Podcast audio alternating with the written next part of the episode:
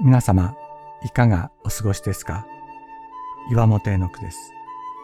今日も366日元気が出る聖書の言葉から聖書のメッセージをお届けします。5月7日、眠りは祝福。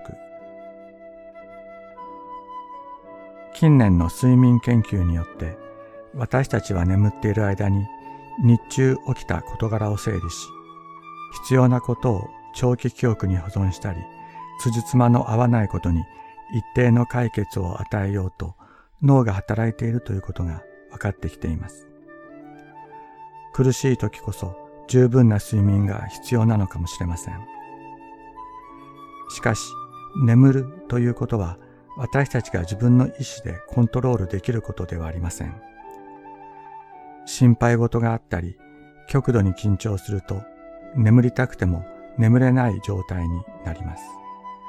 また、自分の意志で目覚めることもできません。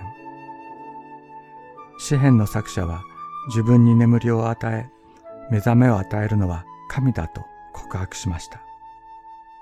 彼はこの時、命を狙われる逃亡生活の中にありました。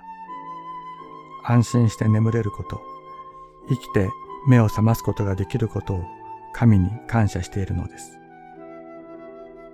私たちが眠っている間にしか行われない神の見業があります。神は私たちが眠っている間、私たちに見てを置いてくださっているのです。主はその愛する者には眠っている間にこのように備えてくださる。詩編127編2節私たちは眠ることのできない心配事や緊張に陥ることがあります。心身のバランスを崩して眠れなくなることもあります。そんな時、神が私たちのまぶたに見てを置いてくださいますように、希望の目覚めを与えてくださいますように。私は身を横たえて眠る。私はまた目を覚ます。主が支えてくださるから。